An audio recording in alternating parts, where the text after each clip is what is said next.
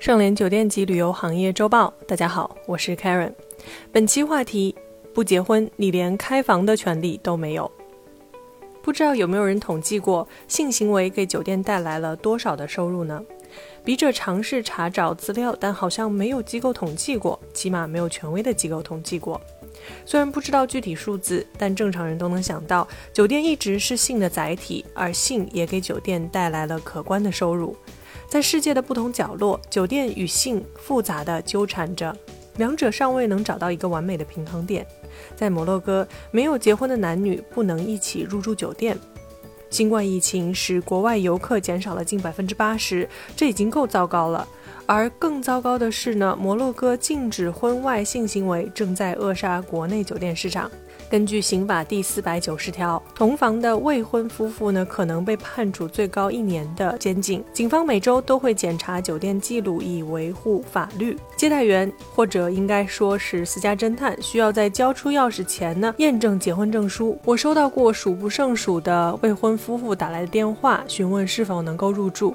在经营度假村的梅里姆·齐博尔说：“只要他们解除法律，我们就可以达到百分之百的入住率。”领导政府的伊斯兰党在九月份的选举中呢失败，失去了百分之九十的席位。内政部是一个很大的阻碍，他们害怕把酒店变成了妓院。一位前部长说：“其他人说，主要的担忧是少了贿赂，官员们不想失去他们从酒店的未婚夫妇那里敲诈勒索的贿赂。”而在世界的另外一头，酒店却成了贩卖人口的场所。二零一九年，包括希尔顿、洲际、温德姆等十二家连锁酒店被点名指控知晓和无视妇女和儿童在其场所被出售为性奴隶的现象。该文件合并了十三起现有案件，在这十三起案件中呢，包括希尔顿全球控股公司、红屋顶酒店、洲际酒店、贝斯特韦斯特酒店及温德姆酒店被集体起诉。整个行业从上到下都有问题。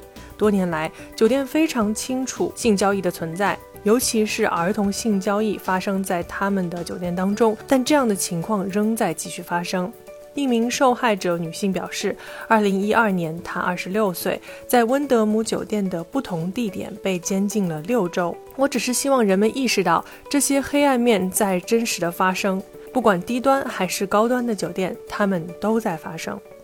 曾经担任 Radisson 酒店集团安全与安保副总裁三十一年的 Paul Marksness 分享他自己的故事：整夜站在大厅里，不难看到那些性工作者和男人们进出。有些女孩每晚会进出不同的房间，大多数情况下，保安和酒店管理层对这一活动是视而不见的。作为保安人员，我们被指示不要干预，除非有特殊的事件。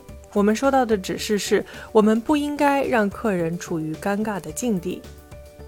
不管是正常的男欢女爱，还是被很多国家视为违法的性交易，酒店都是一个性的载体，有时候承载着被禁止的爱，而可能在同一时间也成为了世界最阴暗面的庇护所。本文部分内容来自《Economist》及路透社。感谢收听本期内容。如果喜欢节目，请别忘了为主播分享一下。我是 Karen，我们下周见。